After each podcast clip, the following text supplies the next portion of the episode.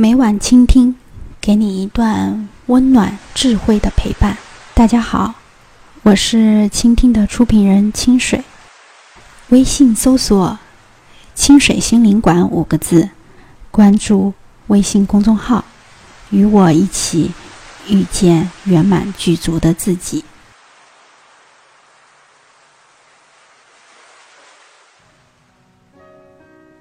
今天和大家分享的是散文家、画家东山魁夷的文章，题目是《听泉》。鸟儿飞过旷野，一批又一批，成群的鸟儿接连不断地飞了过去。有时候四五只连翩飞翔，有时候排成一字长蛇阵。看。多么壮阔的鸟群啊！鸟儿鸣叫着，它们和睦相处，互相激励，有时又彼此憎恶，格斗伤残。有的鸟儿因疾病、疲惫或衰老而失掉队伍。今天，鸟群又飞过旷野。它们时而飞过碧绿的田园，看到小河在太阳照耀下流泻；时而飞过丛林，窥见鲜红的果实在树荫下闪烁。像从前这样的地方，有的是。可如今，到处都是望不到边的默默荒原。任凭大地改换了模样，鸟儿一刻也不停歇。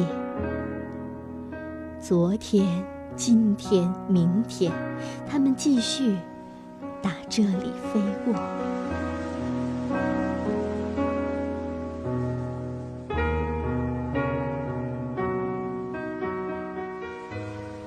不要认为鸟儿都是按照自己的意愿飞翔的。它们为什么飞？它们飞向何方？谁也弄不清楚。就连那里领头的鸟儿，也无从知晓。为什么必须飞得这样快？为什么就不能慢一点呢？鸟儿只觉得光阴在匆匆忙忙中逝去了。然而，它们不知道。时间是无限的、永恒的，逝去的只是鸟儿自己。它们像着了迷似的那样剧烈、那样急速的震和翱翔。它们没有想到，这会招来不幸，会使鸟儿更快地从这块土地上消失。鸟儿依然呼啦啦拍击着翅膀，更急速、更剧烈地飞过去。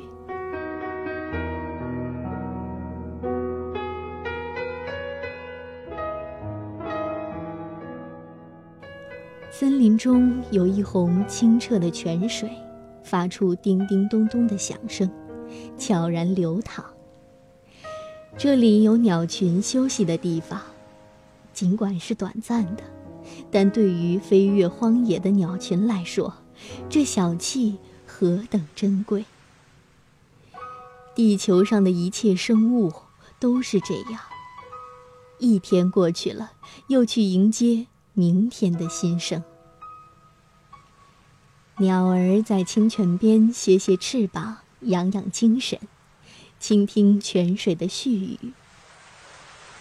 明泉啊！你是否指点了鸟儿要去的方向？泉水从地层深处涌来，不间断地奔流着，从古到今，跃进地面上一切生物的生死荣枯。因此，泉水一定知道鸟儿应飞去的方向。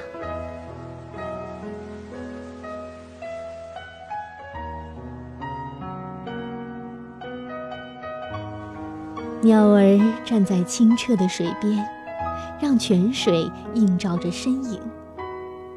他们想必看到了自己疲倦的模样，他们终于明白了，鸟儿作为天之骄子的时代，已经一去不复返了。鸟儿想随处都能看到泉水，这是困难的，因为它们只顾尽快飞翔。不过，它们似乎有所觉悟。这样连续飞翔下去，到头来鸟群本身就会泯灭的。但愿鸟儿尽早懂得这个道理。我也是群鸟中的一只，所有的人们都是在荒凉的不毛之地上飞翔不息的鸟儿。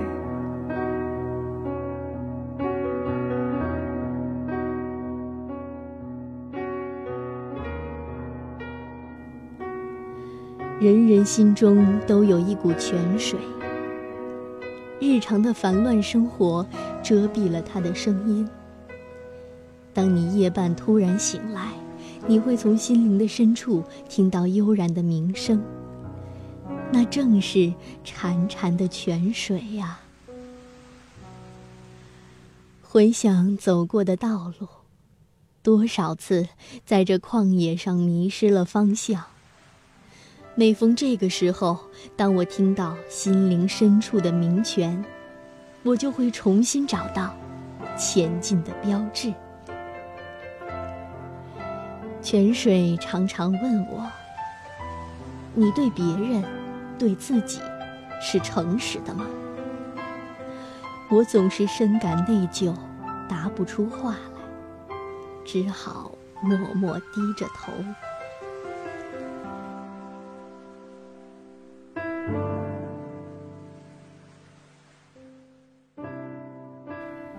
我从事绘画，是出自内心的期望。我想诚实的生活。心灵的泉水告诫我，要谦虚，要朴素，要舍弃清高和偏执。心灵的泉水教导我，只有舍弃自我，才能看见真实。舍弃自我是困难的，甚至是不可能的。我想，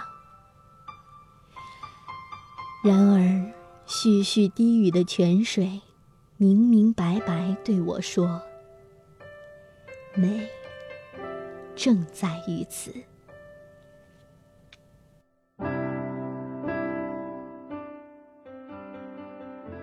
感谢大家的收听，倾听是清水心灵馆推出的夜间陪伴节目。我是心灵馆创始人清水，愿每一份用心的陪伴，都能给你带来温暖。晚安。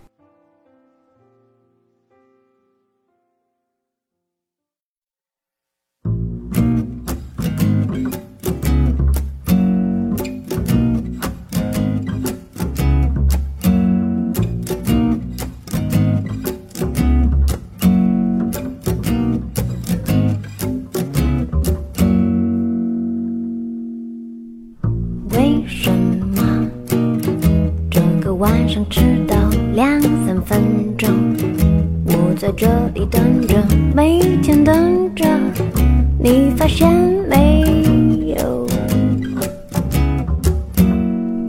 我看过你手里拿着的，常常看的，好像让你变得有点快乐，我也要快乐。也许今天靠近一点，如果可能，以后变成我们。想的我都笑了，算了，反正你又走了。我听说，我经过你身边，听你在说，你想去的巴黎是谁的巴黎？但我在这里。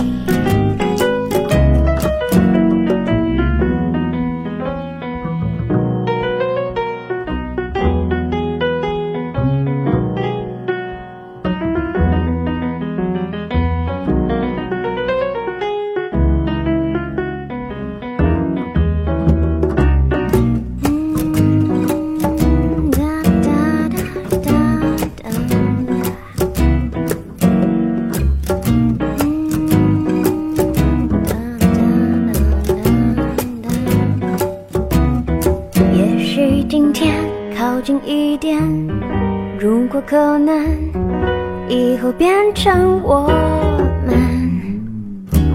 想到我都笑了，算了，反正你又走远了，为什么？你离开了之后，我会寂寞。其实这种感觉也很不错。哒哒哒哒哒。